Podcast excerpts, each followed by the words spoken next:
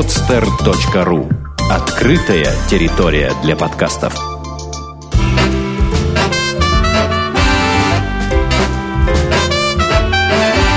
Многоэтажная Америка. Городские истории далекого континента. Всем привет, дорогие слушатели подкаста «Многоэтажная Америка». С вами я, Александр Лукашевич. А, вы знаете, конец 20 века и начало 21-го принесли нам потепление в отношениях двух сверхдержав США и Советского Союза, а ныне России и союзных республик. Появились всевозможные программы культурного и образовательного обмена, благодаря которым ваш покорный слуга и оказался в Соединенных Штатах. Открылись горизонты для людей, желающих расширить свой кругозор, получить знания западных школ и университетов, наполнить делиться новыми впечатлениями. С появлением интернета эта возможность стала еще ближе обычным студентам и аспирантам, о чем могли только мечтать современники наших писателей Ильфа и Петрова, которые читали книгу «Одноэтажная Америка» и представляли эту далекую страну, опираясь на очерки авторов кни этой книги. Сегодня а, у нас в гостях а, Роман Дусик, родом из Украины, ему 22 года. Роман закончил Киевский национальный экономический университет, а, значит, получил магистра по специальности банковское дело и во время учебы на последних курсах решил попытать счастье в выигрыше различных образовательных стипендий для обучения в западных университетах и получил стипендию Фулбрайта на обучение в магистратуре Лихай University в городе Бэтлхэм, Пенсильвания, Соединенные Штаты. Итак, Ром, привет. Привет, Саша. А, ну что, Ром, а, во-первых, кстати, очень интересно было бы узнать, у нас вот все, все а, радиостанции и а, телевидение трубят о том, что завалило снегом а, восточное побережье. Как у вас там с этим обстоит? Очень актуальный вопрос. Вот несколько минут назад получил смс от шефа университетской полиции. Здесь работает система оповещений, что если какие-то ЧП, или как это было, например, Irene, э, ураган или землетрясение недавно, рассылается смс всем студентам, что сегодня и завтра не будет занятий, потому что весь кампус завален снегом. Соответственно, снег очень много повалил деревьев, деревья повалили электрические провода, и поэтому, собственно, нету нормальных условий для проведения занятий. Кроме того, все общежития, где живут э, студенты бакалавра, Э, они тоже обесточены, поэтому их нужно было эвакуировать. Э, поэтому у нас продолжение э, осенних каникул и 4 дня выходных, включая 2 дня выходных понедельник. Отлично. У вас, у вас сейчас там радость, видимо, у студентов. Да. Но, а... На самом деле очень хорошая атмосфера такая, все стали очень добрыми, потому, например, у меня в субботу не было света и тепла в доме, Э, меня мои китайские одноклассники пригласили э, к себе домой, э, приготовили ужин, вместе делали вместе домашние задания, и очень такая дружественная, теплая атмосфера была. И она, в принципе, витала по кампусу, кого не встретишься, тебя спрашивают, если у тебя тепла или электричество, если нет, приходи Э, к нам очень мне понравилось. Все стали... Отлично, прям стихия вас сплотила, да. Ром. А вот, кстати, эм, интересное, интересное вообще э, то, что в России, да, в, так скажем, э, в такой в северной державе, ага. у нас еще нету снега ни в Санкт-Петербурге, ни в Москве, а у вас рядом с Нью-Йорком, где, в принципе, ну, не такие э, жесткие зимы, как у нас, уже вывалило столько осадков. Это, да, это очень странно, да, для... Абсолютно, это нонсенс, потому что вот до, до включая пятницы, температура была под 20, все ходили в шлепанцах, э, и в вьетнамках, и в шортах, э, что меня, собственно, немного э, обеспокоивает, когда в классе много американцев в шлепанцах, в шлепанцах и футболках. И вот в субботу утром я привык спать с открытым окном, я просыпаюсь от холода, потому что на улице метр снега. Э, да, э, абсолютно обескуражило. Отлично. Ну что ж, э, поговорили про погоду, а теперь поговорим а, про то, а, как ты выиграл стипендию Фулбрайта. Я думаю, что многим слушателям будет интересно узнать, а, во-первых, откуда ты о ней узнал, ну а во-вторых, что нужно, какой нужно иметь багаж знаний, может быть, а, каких-то начальных условий, чтобы, чтобы попробовать себя в этом деле. Я понял. На самом деле, вопрос, откуда я ее узнал, э, достаточно сложный, потому что у меня есть такое представление, что э, этой стипендии знают все и знали все время. Она настолько известная в Украине, в академических и э, кругах и, в принципе, и за, и, за ее, и за границами этих кругов, что все самые известные, а, например, деятели культуры в Украине, современной литературы, много самых э, громких имен в науке, все они в свое время были Fulbright Scholars, то есть выигрывали эту стипендию. И, ну, например, э, вот может быть такой пример, что вот один из моих любимых э, современных украинских авторов, Юрий Андрухович, угу. он в свое время выдал, издал книгу, в которой он переклада, э, переводил э, поэзию битников э, на украинский язык. И он, собственно, выиграл эту стипендию Фуберта и поехал в университет Пенсильвании, Пенсильвании и работал там с э, людьми искусства и издал эту книгу. И на первой странице его книги он написал «Спасибо стипендии Фуберта, что дало мне возможность издать эту книгу». И так, мне стало интересно, что это за стипендия. В принципе, э, начал э, спрашивать людей, начал сам читать. И у меня сложилось такое впечатление, что это что-то нереальное, потому что я просто прочел список людей, которые в свое время были Fulbright Scholars, и это, может, был курс даже второй, ну, и у меня даже не было таких еще идей, что, а, ну, хорошо, есть такая стипендия. Uh-huh. А потом я, у меня есть один хороший друг, он юрист, а, и он эту стипендию подавался раза три, но вопрос в том, что для юристов, в принципе, очень, очень сложно выиграть эту стипендию, потому что, а, как правило, law schools, юридические школы, которые, в которых, собственно, э, обучают юристов, они не дают никаких стипендий. А это даже для самого Fulbright комиссии, для комитета Fulbright стипендий тоже большая проблема, потому что они все же, хоть имеют очень большой бюджет, они тоже полагаются на Э, что называется cost sharing, на распределение издержек между университетом и футбольным комитетом. То, то есть они тоже надеются, что университет внесет какую-то инвестицию, потому что многие университеты считают, что это для них очень престижно иметь футбол стипендиата Фулбрайта, это позитивно влияет на их репутацию, и они, э, собственно, дают стипендию. Поэтому для юриста такой вариант не проходит, и он три подавался, никак не мог его выиграть. Но его история меня очень тоже как-то мотивировала, он сказал, типа, что если тебе интересно будет, да, ты можешь попробовать. И это было еще на, на третьем курсе, вот в январе. И, в принципе, тогда я начал думать, что да, мне нужно собирать э, какие-то маленькие крупицы до моего профайла, чтобы я мог э, на него, собственно, податься. И первый раз я подался вот на третьем курсе э, в мае, потому что дедлайн на эту стипендию традиционно во всем мире в мае.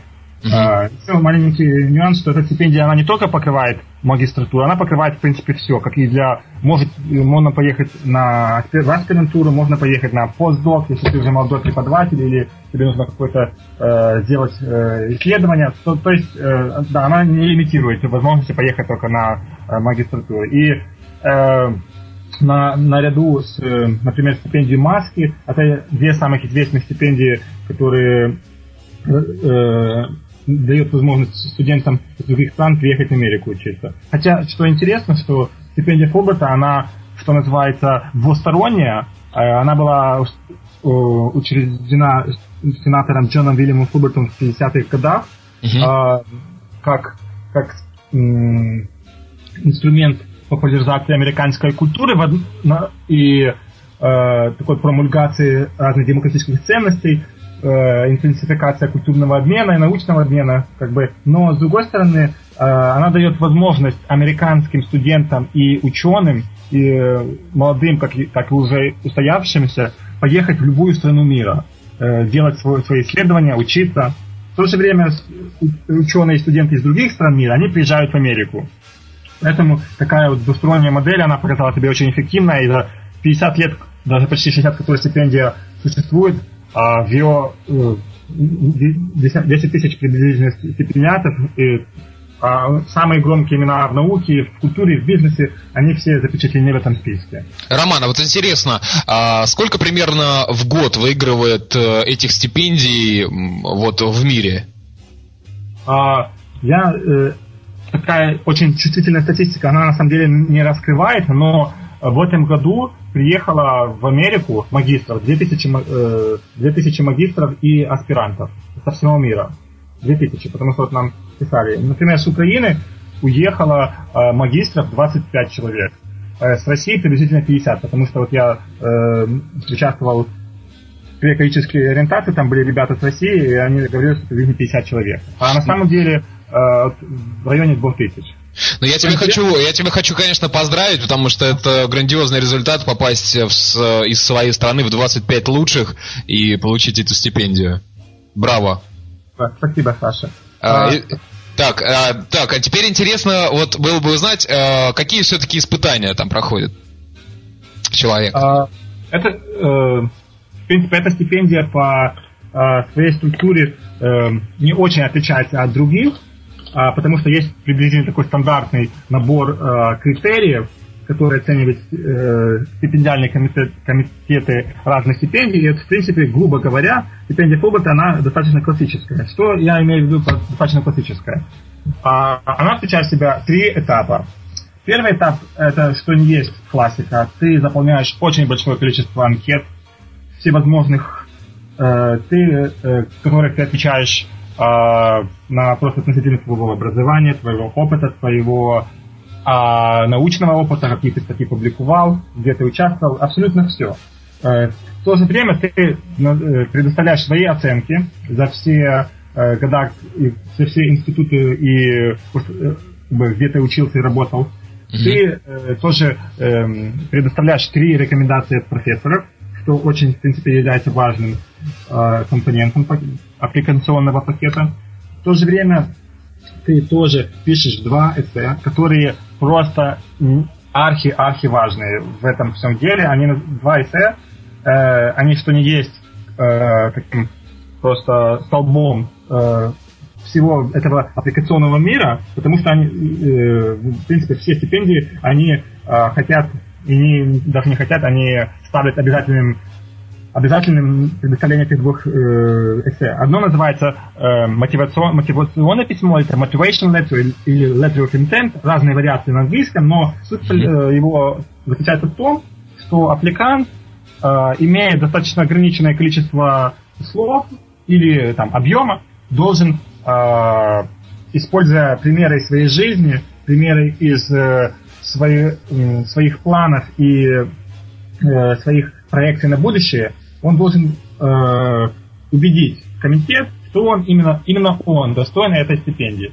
Что, э, что как правило, люди здесь пишут, э, разные истории, например, э, и неудач, что очень важно, как это повлияло на дальше развитие этого, э, этого человека. Р- история достижений, что история успехов, э, история каких-то э, событий, которые изменили жизнь этого человека. Как правило, это очень такой, э, э, я бы сказал, даже драматический, драматический момент, потому что здесь нужно просто свою душу изложить, изложить на 300 слов, и, как правило, это, несмотря на маленький объем, ну, я не знаю, я, например, свое письмо писал, ну, я два года этим занимался, я два года писал каждый день, я туда одно слово изменял, два слова, пока я не ощутил, что все, я больше не могу лучше написать.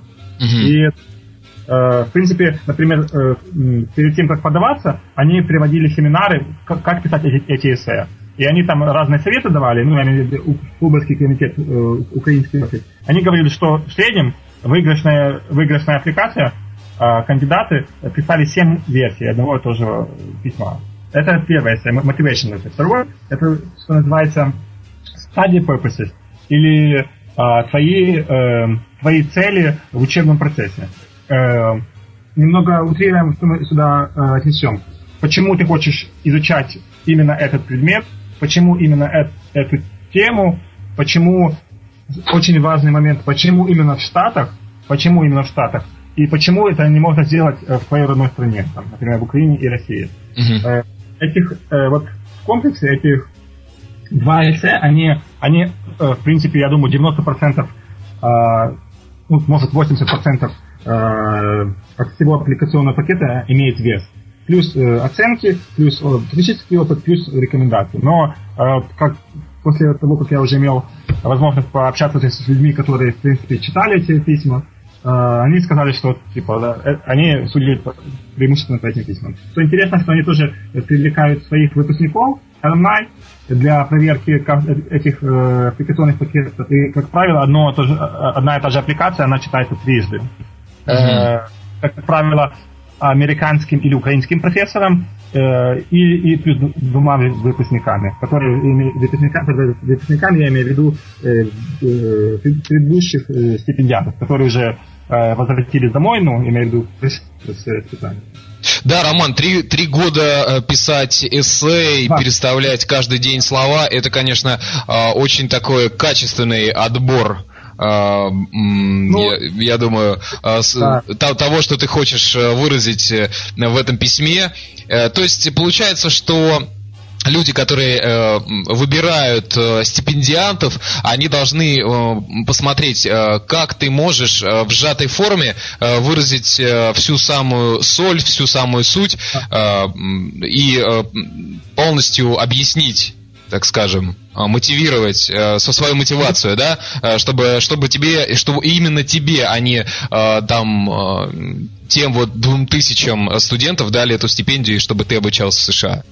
Абсолютно точно. И на самом деле это необычайно сложно, потому что у тебя есть очень ограниченное количество возможностей выделить себя. Поэтому, как правило, вот, люди всегда стараются просто написать какие-то такие истории, которые оставят, оставят след в душе э, в человека, который будет читать это письмо, ну, используя там, знаю, разные даже художественные приспособления в тексте. Ну, задача выделиться.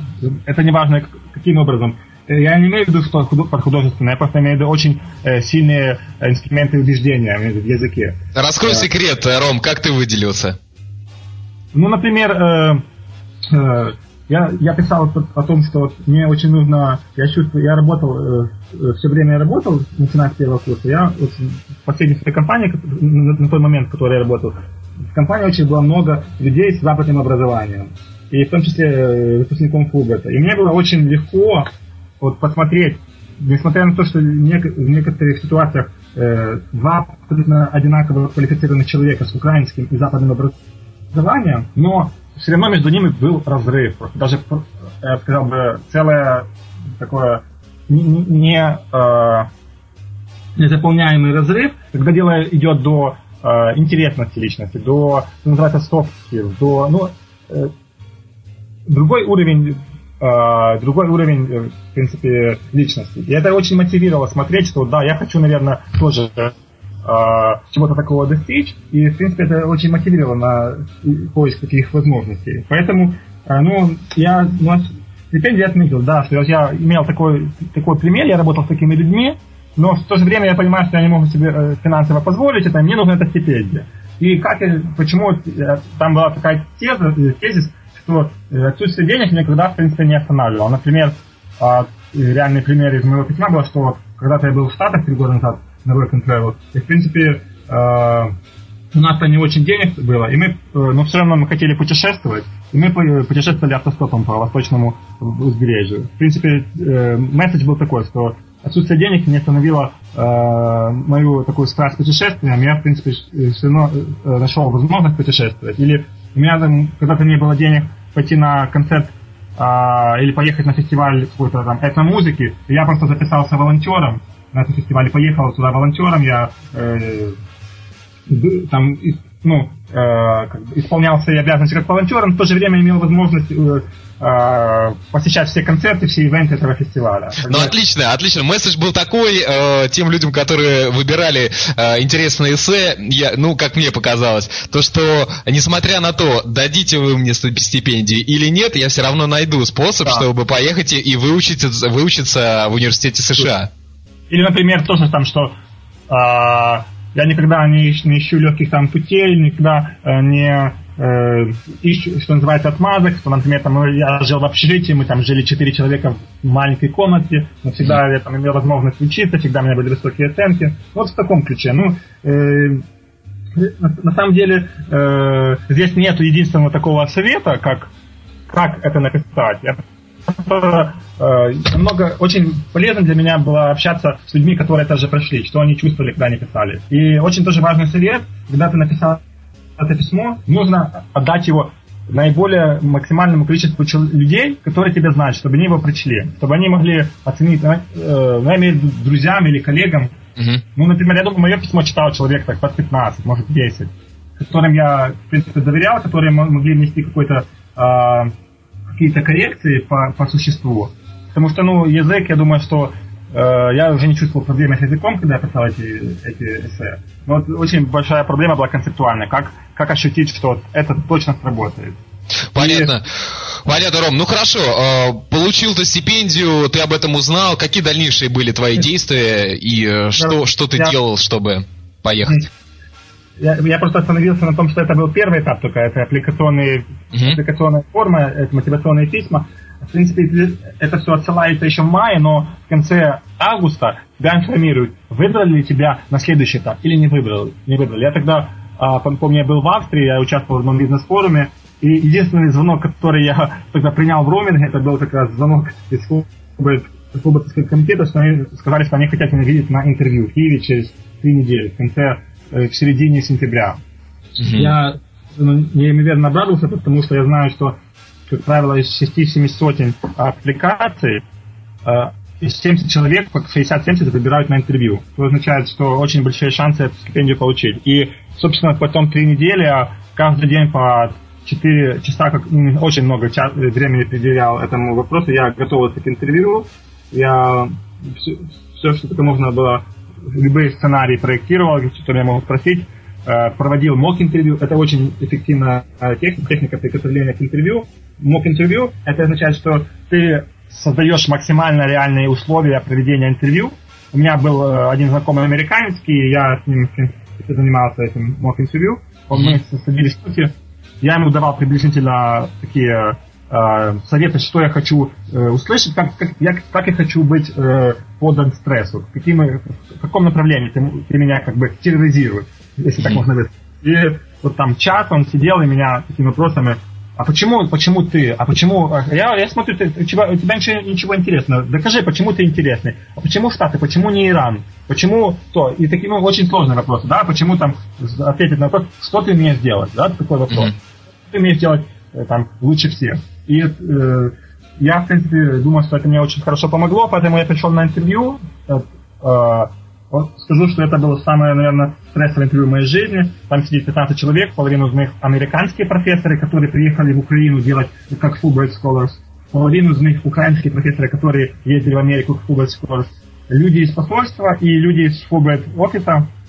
И где-то часа полтора каждый задавал, во-первых, они знали все обо мне. Они выучили мою анкету, я в шоке был, потому что они там спрашивали, вот вы работали там в той, в той компании, а работали ли вы с таким человеком, который является выпускником клуба да, я работал. Или там, вот сказано, что в 2007 году вы выиграли такую-такую стипендию. Что вы там можете сказать, как, как она вам помогла? Ну, это меня очень как бы поразило, что они действительно знали обо, обо мне всех, что они... Удивительно да, контактировали людей, которые меня давали мне рекомендации, что они там э, очень серьезный бэкграунд-чек провели, ну, и, ну, да, не обманывает ли кандидат, э, декларируя те или те заслуги. И два часа, ну, полтора, я не помню же, э, интересно, что никакого стресса не было во время этого, потому что я думаю, что я очень хорошо был приготовлен, и я знал, чего я хочу, и спокойно отвечал на эти вопросы, но как бы сейчас я осматриваюсь назад и, и как бы вспоминаю, это был не очень такой э, приятный experience, потому что ну, вопросы очень сложные. Там. Я, я, я там, например, да, профессор спрашивает, там, которые там специализируются, например, в финансах. Я там, э, я прочел э, вашу, там, вашу мотивацию, я смотрю, что э, как вы можете, например, там, э, атрибу, атрибутировать э, ваши, там, ваши идеи там, событиям, которые случились там, в таком-то таком году, вот, последнее время? Или как, какие люди, э, вы считаете, могут вам помочь? Ну, он имел в виду, что я должен был провести research, знать, какие американские университеты специализируются в этой теме, какие там э, самые известные э, громкие имена в, этой, в этом сфере. Ну, вот такое. И, в принципе, когда вышел из этого интервью, я думал, я думал, конечно, что, э, что все хорошо, не знаю, я, я так себя еще комфортно не чувствовал, такой, все, я, я, я выиграл стипендию. И через неделю они прислали мне, да, вот, выиграл стипендию. Но то есть, ты, то есть ты был уверен, что ты выиграешь? Да, да. Ага. Понял. А и... были, такие, были такие вопросы, на которые ты не мог дать ответ? Они, э, перед тем, как идти на интервью, они там, там тоже присылали какие-то советы. Они сказали, что э, есть некоторые красивые английские слова, там, prevaricate или equivocate, это означает улынивать, улынивать от ответа. Они сказали, что это самая большая ошибка. Поэтому, э, если меня спрашивают, что-то не знал, я так и говорил, это хороший вопрос. Я, наверное, я не, не дам на него ответ, как профессионал бы дал, но я думаю так и так. Ну, это как, или там, например, вопрос, да, был, какие ваши слабости, да, ну, ну я, я просто суть его этого вопроса, он был очень там идиллико задан, там, угу. бла-бла-бла. Ну, довольно, говорил, довольно часто на собеседованиях э, в да. разных компаниях спрашивают, какие ваши минусы. Ну, я, да, я немного утрирую, суть просто может была немного другая, ну, тем не менее. Mm-hmm. И я, я, например, э, ответил в таком стиле, что э, я бы не сказал бы слабости, есть э, направление работы, в котором мне нужно прикласть больше энергии, больше усилий. В таком, вот, в таком случае. Ну, тут как бы я старался не сказать, что я не знаю этого ответа, но просто используя Речевые обороты показать, что я, я готов работать над собой, да? И, в принципе, но после интервью это еще не окончилось, потому что они говорят, что ты только рекомендирован э, э до утверждения, типа, уже в Америке, э, американским Fulbright Committee, который администрируется International Education Institute. И э, для этого потом нужно было сдавать еще тесты. Значит, это очень тоже важный момент. После того, как ты выбрал финалистом, это называется еще официально, это называется еще финалистом. Uh-huh. Еще не, не, ну, это 99% что ты э, уже выиграл, но все-таки они еще называются финалистом. Здесь очень важный момент, называется стандартизированные тесты. Так. Как, вообще вся американская система образования на них построена. Потому что для того, чтобы поступить в бакалавр, на бакалаврат, тебе нужно сдавать э, эти тесты, это называется SAT и ACT. И для того, чтобы поступить э, в graduate school, в магистратуру или в аспирантуру, тебе нужно сдавать эти тесты. Во-первых, это тест английского языка. А, это TOEFL? Э, TOEFL, и, ну, они, они называют вообще это proof of proficiency. Это подтверждение твоей компетентности. Uh-huh. Не обязательно TOEFL, но это просто э, самый простой, э, самый простой способ подтвердить, подтвердить свою компетенцию, потому что у них там есть десятки способов подтвердить свою компетенцию. Например, ты учился 5 лет в, школе в Америке, поэтому это уже будет как proof of proficiency. Или ты окончил два года бакалавра, там, ну, в таком плане. Или там IELTS можно сдавать. Ну, да, uh-huh. грубо говоря, я TOEFL э, сдал еще год до того, как я э, попал в финалист. Я, в принципе, э, да, ну, потому что я говорю, что я подавался на многие стипендии, Фулбрайт просто был, была одной из них. Поэтому я э, сделал это все заранее, еще за год до э, того, как был объявлен, что попал в финал. Ну, что я могу сказать про этот тест, что он ничего не имеет вообще схожего с э, знанием английского языка, и он реально TOEFL, э, оно меряет умение, как ты умеешь сдавать тест TOEFL. Ну, я просто, вот у меня сейчас еда 35 человек в группе моей, 29 китайцев, половину из них на английском не очень говорят. Ну, у них э, оценки фантастические. Почти максимум 120, там, 115, 120. Парадокс. Что это, это что это означает? Что люди просто сидели 3 месяца по 10 часов в день, они учили стратегии, они учили, например, писать эссе, они учили клише, они изучали, как, что называется, tackle, tackle the challenge. Ну, э, просто учили, как сдавать тест. И поэтому э, я, я, например, помню свой пер, первый опыт, когда я слышал тест. Это что-то нереальное. Ну, я, я думал, у меня было такое ощущение. Но после того, как я посидел три месяца, поделал тренажеры, почитал книги, я еще занимался тоже с одним американским преподавателем, э, немного, потому что есть такие вещи, например, как писание эссе. Это очень, очень большая разница, то, что мы делаем здесь, и то, что, э, например, американская образовательная система называет эссе. Во-первых, это так называемый принцип пирамиды, что, например, э, все должно строиться по принципу пирамиды, что суть, первое, первое предложение, это сразу суть, а потом ты свои идеи просто развиваешь. У нас же, как то, что я в школе был, э, мы писали в университете, ты сначала пишешь 25 параграфов идеи, а потом последний параграф суть. Поэтому это очень, на самом деле, была э, достаточно серьезная задача научиться писать в таком стиле, и достаточно было сложно тоже научиться, как использовать э, строить разные параллельные структуры, аргументации. Ну, что называется, вот, именно то, что я сказал, как, как писать. Ну, именно uh-huh. стратегии. Uh-huh. Это, это заняло какое-то, какое время. Но э, достаточно нормально, 103 из 120. Э, в принципе, все университеты мира, они, э, это достаточно будет. Может, для Гарварда нужно там 105 или 110. Ну, 100 это золотой, золотой показатель, который тебе дает право подаваться, в принципе, в любые университеты. Ну, в принципе, сам экзамен, он достаточно э, несложный по структуре. Там 4 секции. Э, говорение, чтение, э, писание и э, слушание. Четыре секции, которые тестируют твое знание, всестороннее знание языка.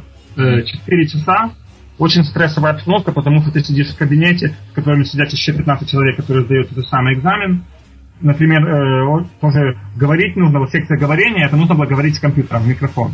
Поэтому ты слышишь, очень тяжело было сконцентрироваться, но тем не менее, этот экзамен, э, да, для людей, которые его хотят задавать, я что сказать, это просто дело тренировок и практики. И не нужно даже быть э, уверен, что ты должен идеально знать язык, просто нужно приложить некоторое время для того, чтобы научиться, как правильно читать э, очень сложные тексты там по физике, да, там чтение. Вот реально текст по астрономии какой-то, по генетике, ну, ты не можешь, у тебя нет проблемы, например, э, концеп, э, лингвистического восприятия этого текста. Есть э, проблема концептуального восприятия. А вопросы достаточно сложные. Там, что имел автор э, в виду, используя то и то предложение. Ну, ну там, на самом деле, это если знать совсем как, как подходить к этому тексту, ну, например, то, что не нужно его текст читать вообще полностью, нужно читать вопрос, а потом искать ответ э, этого текста, потому что это очень зависимо. Ну, то, что я грубо, грубо э, хочу об, об, э, завернуть канву э, стратегии. Я понял. Роман, а вот э, получается ты прошел этот стандартизованный да. тест на э, подтверждающий, да, то, что ты компетентен да. и вообще можешь э, учиться в университете, ага. чтобы у тебя есть какое-то базовое, базовое знание. Далее, вот сдав эти тесты, какие дальше ступени были? Еще, еще хотел сделать замечание, что TOEFL э, это только один тест, есть другой тест, который называется GRE, Credit Record Examination. TOEFL дают только, только для тех, для которых английский не является родным. GRE дают все, которые поступают э, в graduate school, ну, имею в магистры и аспиранты. Mm-hmm. Это невероятно сложный экзамен, который складывается из трех секций. Это тоже эссе, э, quantitative section, это, грубо говоря, математика, и verbal section. Это невероятно сложный язык который включает в себя нереальный э, вокабуляр, 10, 10 тысяч слов, наполовину грецких, наполовину латинских, очень сложные лингвистические конструкции. Вот к этому экзамену я готовился очень долго, где-то полгода. Э, и он невероятно сложный, в принципе, и это американцы даже говорят, что он невероятно сложный, потому что они тоже его сдают. Но, в принципе, сдал его достаточно неплохо, 780 из 800 э, математика и 440 из 800 verbal, что для э, international students, для международных студентов является очень хорошим показателем. На самом деле, все да, последующие решения, куда ты поедешь, они, по сути, они обоснованы на том, как, как успешно ты сдал этот экзамен GRE. Поэтому это очень важная компонента всего процесса. Угу. Хорошо. А э, далее какие-то были еще испытания или на этом уже вот. ограничились? И потом я, я просто сидел и ждал, потому что они сказали, что мы сейчас подаем э, в, аппликационном, в аппликационном, аппликационном пакете ты указал свои что называется preferences, свои предпочтения, предпочтения, куда ты mm хочешь поехать. Так. А, а на самом деле, да, многие ребята указывали Гарвард и Стэнфорд, но очень часто эти университеты даже не имели программ, которые как бы отвечали критериям то, что ты написал в своих, э, э, в своих целях э, обучения. Поэтому здесь очень важно провести research и найти реально программы, которые, в которых очень сильные профессоры в, этом, в этой сфере, которые известны в этой конкретной сфере, например. И да, я там выбрал четыре университета, я сказал их Э, указали как мои предпочтения, и Фулбрайт дальше, он подавался в эти университеты от моего имени. И То есть, а, а ты сразу хотел поступать именно в этот э, университет Лихай, или э, ты тоже рассматривал э, какие-то специальности в Стэнфорде, Гарварде, я не знаю, где еще, в MIT? Я просто, э, э, в принципе, провел research, где я, я там хотел изучать называется, современные методы риск-менеджмента, использованием разных деривативов и такое-такое. Я провел research, где это э, изучается на уровне, которым я мог бы осилить. Я имею в виду, что есть, да, программы в MIT, но я посмотрел profile класса, там половину людей из, э, там, имеют уже магистрские степени в математике или там в физике, да, но я просто понял, что я, я этим не буду, я, я не смогу там учиться. Немножко не твое направление, да? О, немножко, да, это правильно сказано. Просто я нашел, например, там международных рейтингах, что вот, э, программа в Лихае, Analytical Finance, она очень хорошо известна, и, и я посмотрел curriculum, это составление классов, э, она мне подошла, мне понравилось, и, в принципе, поэтому я, так, я сказал, что это мой топ-choice, и поэтому дальше университет как бы уже вел переговоры с разными университетами, что я говорил в начале, cost-sharing, какие можно условия вы, выторговать. Ну, они уже дальше торговались между собой, потому mm-hmm. что у них цель отправить чем больше студентов. И, соответственно, они хотят сбить цену э, за, за обучение или за все возможные э, условия, чтобы чем больше э, отправить студентов э, в Штаты. Поэтому часто очень университет идет на такие условия, как они заставляют, не то что заставляют, они, э, это называется даже привилегия, привилегия, что они дают право э, студенту работать TA, Teaching Assistantship, помогать профессору вести или классы, например, как семинары, или проверять контрольные, домашние, или array, Research Assistantship, помогает профессору вести э, исследования, э, которые, в котором он занят, или GA, это Credit Assistantship, просто работать в каком-то офисе э, в университете. Поэтому это разные истории есть. Вот некоторые ребята знают, что они сейчас работают помощниками профессора. Да, поэтому после этого, после уже декабря, я уже ничего не делал, я просто ждал результатов. И где-то в феврале мне Лихай прислал letter of admission, и, э, письмо о зачислении, и я очень, конечно, обрадовался, но в конце э, апреля э, этот э, Фулберт прислал очень, очень тревожное письмо, потому что как раз в апреле, если вы, вы можете помнить, тогда очень только начинались дебаты в Штатах про затверждение нового бюджета на следующие два года. И э, тогда очень серьезно урезали э, бюджет Фулбрита, да? На образование. И они писали mm-hmm. письмо, что э, вот, э, события сейчас в Америке, они могут иметь э, негативные последствия на нашей программе. Э, что имелось в виду, что мы, так, они таки написали, что, возможно, не все поедут. И я тогда очень, очень распереживался, потому что я думал, с моим счастьем они, наверное, точно меня обрежут. Но на самом деле они обрезали, ну, финалистов только два человека. Я не знаю, какие условия, но знаю, что реально два, двое ребят, которые уже были финалистами, они не поехали. То есть э, из, э, там, так скажем, 27 человек поехали 25? Да, да. Угу. Из-за сокращения бюджета. Но хотя в то время я просто я знаю, что почему это было очень могло быть плачевно, потому что много ребят это туда да, в апреле они же э, кто работал, они там могли уже э, уйти с работы, а я как раз нашел новую работу. Uh-huh. И поэтому мне, в принципе, как бы, ну, не поеду, тогда следующий год поеду. Поэтому я, конечно, немного был э, более в безопасной позиции. Да, и в этом в мае уже прислали письмо, э, в котором все, вот вы едете в Лихай, у вас такая у вас стипендия, у вас такие условия, вы сначала мы тоже вам рекомендуем, мы даем вам право поехать в Бостонский университет на две недели, э, пройти курс ориентации э, академической, э, и вот, в принципе, после этого э, еще была ориентация в Киеве, что такое departure, передотъездная ориентация, э, и в конце июня июля я, я улетел в Бостон.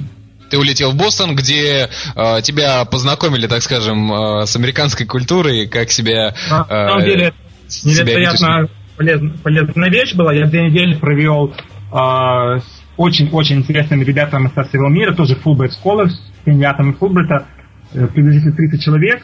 Реально из, не знаю, с такого э, разноцветия стран, включая Буркина Фасо, Коста-Рику, Бангладеш и Японию, ну, со всего мира. Это, вы можете себе представить, да, когда собираются такие... Э, Разношерстная да, компания, да, такая? А, плюс которые, ну, очень высококвалифицированы, что выиграли эту стипендию. Да. Э, насколько интересно было. Ну, за эти две недели такое впечатление было, что я вообще не спал. Все время у нас было очень много классов, очень занятий.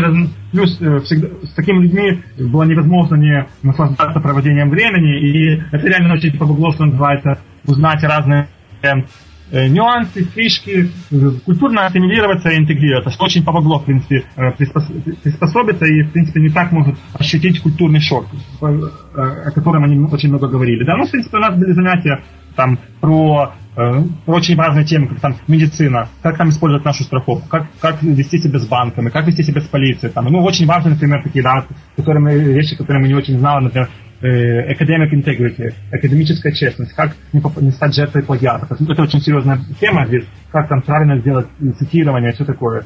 Э, или там, например, да, такие очень щепетильные вопросы, как, как э, строить отношения здесь с местными девушками, что здесь, например, да, значит да, ну, чтобы не стать жертвой обвинений, там, например, таким домогательством. Очень, очень важные, на самом деле, вещи, и плюс э, Бостон, отличнейший город, очень хорошее впечатление Потом после Бостона я провел неделю в Нью-Йорке, просто уже своих знакомых, и потом я уже в середине августа приехал туда в Лихаре. Ты знаешь, Ром, э, ты сейчас рассказывал про то, как э, с разных уголков земного шара съезжаются Fulbright Scholars а. в Бостон на этот ориентационный брифинг, так скажем, да? Это напомнило мне фильм «Гарри Поттер», когда, а. когда также со всей Англии, да, там съезжались, съезжались одаренные дети, чтобы учиться волшебству. Что-то вот, что-то проследил я здесь такую параллель. Отлично, э, двигаемся дальше. Я думаю, что будет интересно также узнать э, как вообще проходит обучение в Лихая университете, э, какая структура, э, то есть поподробнее Я... можно узнать вот об, об этом? Я начну с того, что с момента, когда я приехал э, сам Лихай, это в середине э, августа, до начала класса, 29 августа, у меня еще было несколько ориентаций здесь для международных студентов, для студентов магистратуры, для студентов бизнес-школы. Тоже неплохие занятия были. Я смог познакомиться с многими студентами из разных департаментов, там, химиками, инженерами, физиками, тоже из бизнес-школы. Смог познакомиться с своими одноклассниками до начала еще классов. И что очень интересно, что очень меня удивило, но что очень мне понравилось, до начала класса у меня было пять, пять семинаров, э, организованных Career Services, так, так званый э, карьерный центр. Просто люди тоже знают, что международные студенты, они будут иметь сложности с поиском здесь работы, все такое. Еще до начала классов у нас уже было пять там трехчасовых тренингов по, там, по разных э, карьерных нюансам. В принципе, что такой супер карьероориентированный э, э, подход мне очень, в принципе, понравился. Э, относительно занятий, э, я в первом семестре э, мне, э, называется, заставили взять э, три prerequisites, Э, это что это, такое? Э, обязательные курсы, которые э, студент должен пройти, чтобы отвечать критериям этой программы. Это как подготовительные факультеты в наших университетах для иностранных Я студентов. Сказал, это просто заключается в чем этот нюанс, то, что на магистратуру очень часто приходят люди с разными, очень разными бэкграундами.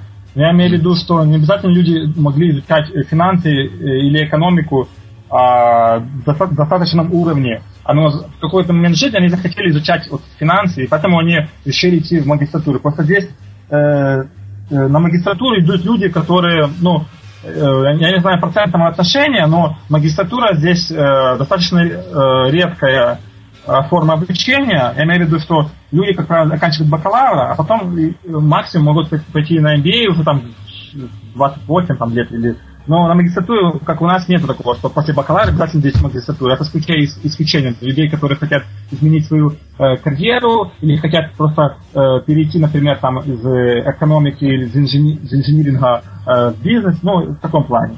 Или хотят просто очень сильно, очень глубоко изучать какой-то предмет. Поэтому, э, для, э, как, как я пояснил, э, вот, например, моя программа очень сильно математически концентрирована. У меня, например, в моих бакалаврских и магистрских годах в Киеве была математика, но а, она, ее уровень не отвечал, э, собственно, критериям этой программы. Поэтому мне как бы э, доручили, мне э, назначили три математических курсов, э, очень, очень сложных, которых э, я должен пройти, чтобы э, отвечать критериям этой программы, чтобы, в принципе, но для того, чтобы мне было комфортнее, потом, потом попадут еще сложнее курсы, там, уже, которые будут базироваться на, на этих курсах, или знания из которых необходимы для успешного прохождения этих курсов. Поэтому, да, и плюс, э, что называется Advanced Business English, это обязательный курс для всех международных студентов э, в бизнес-школе. Очень полезный курс. Например, ну, во всем нас учат писать очень специфические вещи, как там э, сопроводительные письма э, для аппликации на работу, для, для подачи на работу, или там э, ну, банальные вещи, как там резюме, или там... Э, ну, поэтому что это очень э, такая американская вещь, писать все эти эссе, это очень полезный курс, и, в принципе, я, да, не жалею. И плюс тоже, что вот у меня вот математических, два математических курса обязательных, э, я смотрю, что я, реально этого не изучал, и я не могу сказать, что э, мне сейчас будет э, как-то лишним или еще как-то. Поэтому достаточно интенсивный у меня семестр, 5 курсов, что для магистратуры считается очень большим, большой нагрузкой, но по-другому никак, потому что многие курсы даются только раз осенью или раз весной, поэтому у меня была условно персональная обучательная программа таким образом, что от меня в целом семестре 5 курсов. И э, два из них, э, один это просто уже из моей программы, два это prerequisite, и два это business speaking business writing. Поэтому э, каждый день у меня по три пары, что достаточно тоже много и обучение все пять дней, пять дней в неделю. Ром, а, а расскажи, пожалуйста, а, ты сейчас, а, получается, проходишь пока что подготовительные курсы, я так понимаю, ты учишься, вот наш аналог именно подготовительный факультет, да, чтобы соответствовать определенному уровню, и то есть потом у тебя начнется уже обучение в этом университете, правильно я понял? Не совсем так. Я беру, это обычные курсы, так. Э, в некоторых классах сидят студенты даже аспирантуры, студенты э, магистратуры. Ну, например, это могут быть все студенты инженер, инженеры, а я один только из, из бизнеса. Uh-huh. Поэтому, но этот курс я просто не проходил. Он, например, там курс называется дифференциальные уравнения и линейная алгебра. Uh-huh. Это очень такой серьезный advanced уже математический курс, который нужен для последующих финансовых курсов. И он это не как разделительный курс, это самый обычный предмет с профессором, со всеми, просто что э. Просто ты знаешь, что тебе это пригодится потом, правильно? Я знаю, и плюс э, э, руководство моей программы, оно типа э, Обязыв, обязывает, да, это э, именно выучиться на этом. Ну, это... в принципе, да, здесь прослеживается э, некая параллель и с Гарвардским университетом. Вот мы разговаривали в подкасте с Евгением Борисевичем, он учится там, mm-hmm. и, насколько я помню, он учится на финансах. Он рассказывал, что вся система в Гарварде построена таким образом, что ты э, сам подбираешь из э, очень большого спектра предметов э, какое-то обязательное количество, то есть у, у тебя есть э, свобода выбора, да, э, да. Тех, или, тех или иных кейсов, которые ты можешь взять в течение семестра и потом уже э, по ним отчитываться. Вот у вас так же, я так понимаю, да? Есть, да, есть, есть складовая, есть компонента electives, выборочные курсы, есть э, core courses, которые это обязательно, обязательное изучение. Вот mm-hmm. эти курсы, которые, например, сейчас я прохожу в первом семестре, два математических курса, это э, они, они типа из они э, принадлежат core courses, что называется обязательными. Например, в следующем семестре я уже имел, я, я выбрал себе один курс Advanced Investment in Fixed Income, и поэтому он, он будет у меня выборочный, я имел право его выбирать. И плюс я тоже там выберу немецкий язык, например. Это если на русский язык перевести, э, как это будет звучать? Э, advanced секунду подумаю, income это инструменты с фиксированной доходностью. А advanced investment, investment это просто э, сложные инвестиции, двоеточие, инструменты с э, фиксированной доходностью. Понятно. А, Ром, а, также вот интересно было бы поговорить об обычной жизни э, foreign student, так называемого, mm-hmm. да, то есть человека, который приехал из другой страны и учится в университете США. А, как тебе там, как к тебе относятся коренные жители? Также как сказывается наличие э, совсем рядом, можно сказать, под боком в 75 милях э, города Нью-Йорка и Филадельфии, как ты, э, вот мы с тобой разговаривали э, за эфиром, ты говорил, что он еще ближе, чем Нью-Йорк. Э, вот расскажи об обычной жизни студента в Бэтлхэме, Пенсильвания. На самом деле, одна вещь, которая мне неимоверно нравится, то, что очень большой акцент со стороны администрации университета делается на то, чтобы студенты не только учились. Кроме того, особенно э, большой акцент делается в помощи международ, международным студентам. Например, э, каждый, каждый вторник, да, несколько примеров. Каждый вторник в студентском сенате для студентов, аспирантов и маги, магистров проходит какое-то событие, которое называется, что интересно, вторник в 10. Вторник в 10 приходят все студенты, много профессоров, просто пьют кофе, завтракают, и просто это способствует тому, что люди просто между собой знакомились. Великолепно. Мне это очень нравится, как каждую неделю туда хожу. Я уже познакомился, например, в прошлую неделю с Хулио с Колумбии, который мне для часа рассказывал про рынок наркотиков в Колумбии. В прошлый раз я познакомился с другим профессором. Ну, это э, потому что люди знают, что в магистратуре люди учатся 20 часов в день, и у них не будет времени там, ходить пить пиво каждый день. Поэтому всема способствующим методом люди, они, они, э, администрация, ну и студенческая самоорганизация, они стремятся помочь студентам. И разгрузить, э, разгрузить, так скажем, да, мозг от э, э такой большой нагрузки науки часто, очень часто, например, организовываются культурные завтраки, например, там э, культурный клуб индийских студентов или тайских студентов, они там просто э, свою национальную кухню э, готовят и приглашают всех студентов прийти покушать, тоже познакомиться. И часто очень какие-то мероприятия, э, они приглашают какого-то интересного спикера, все тоже просто слушают его, например, лекции, потом общаются в неформальной обстановке. Ну, вот эта, эта компонента социальной жизни очень хорошо развинута, и очень каждый день приходят письма а, от администрации с, там, с невероятным большим количеством ивентов, которые все приходят на кампусе, и, в принципе, ты просто не успеваешь повсюду пойти, всегда большая есть, э, большая такая э, temptation, э, э, спокуса, искушение. Mm-hmm. И туда, и туда хочется пойти. Э, плюс э, очень большая возможность для занятия спортом, э, можно заниматься чем хочешь. Я, например, записался на сквош, никогда, никогда в жизни не играл в сквош, сейчас занимаюсь с тренером, записался на, клуб, на класс, э, играю несколько раз в неделю. Э, плюс, э, например, есть большой, большущий кинотеатр, каждую пятницу, субботу показывает разные фильмы. Есть разные э, музыкальные клубы. Ну, я, я просто очень ценю эту атмосферу. Всегда, если есть возможность, свободная минутка, всегда можно найти какой-то ивент на кампусе, или какую-то встречу, или какую-то лекцию, или какую-то дискуссию, или какой-то дискуссионный клуб.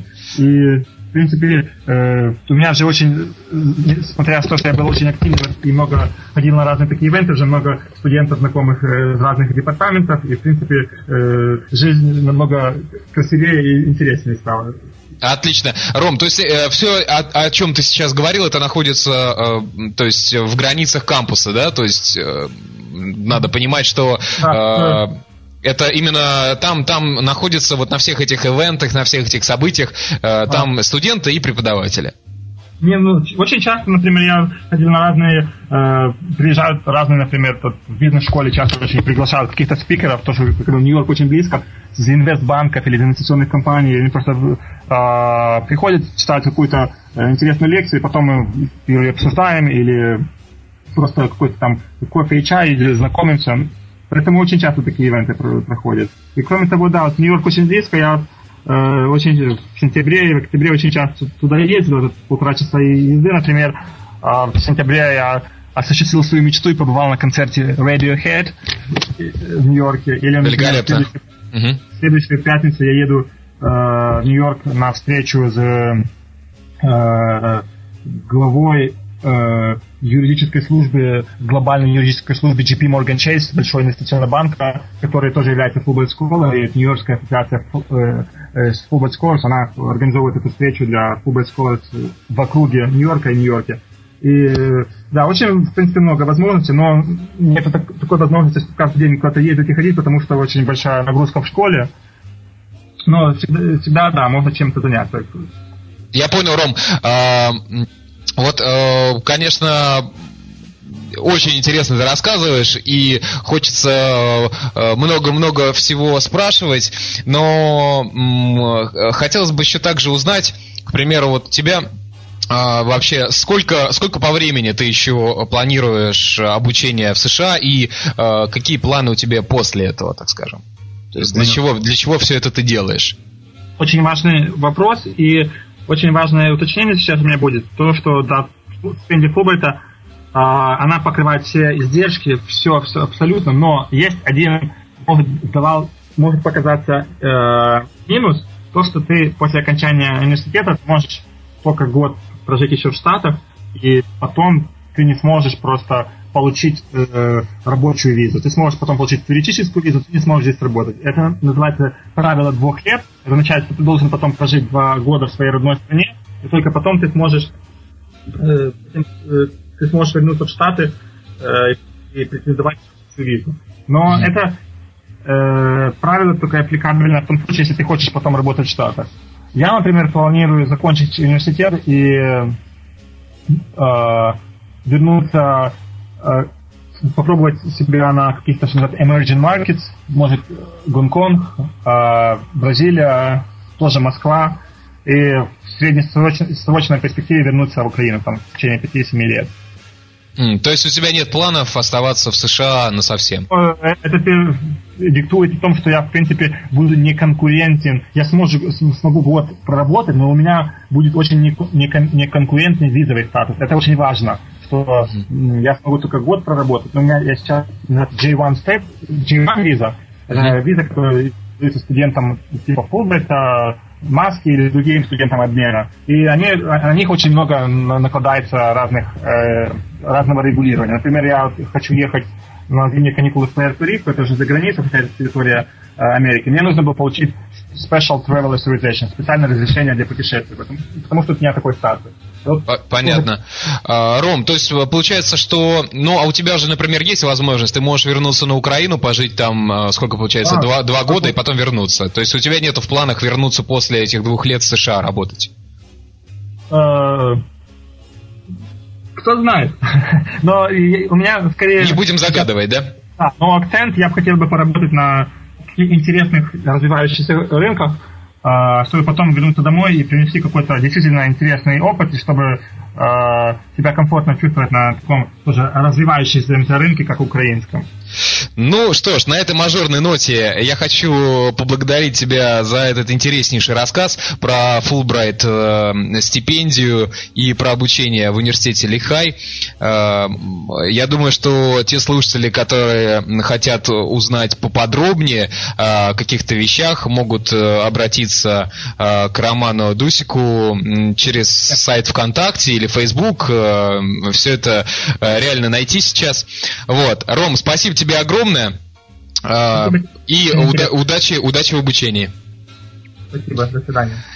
Итак, дорогие друзья, это был э, выпуск программы э, «Многоэтажная Америка». С вами был я, Александр Лукашевич, и Роман э, Дусик, который обучается в данный момент в магистратуре университета Лихай в городе Беттлхэм, Пенсильвания. Ну, а следующие выпуски подкаста вы можете проследить о новостях об этих выпусках на сайте ВКонтакте, группа называется «Многоэтажная Америка». А, всем спасибо за внимание и пока-пока.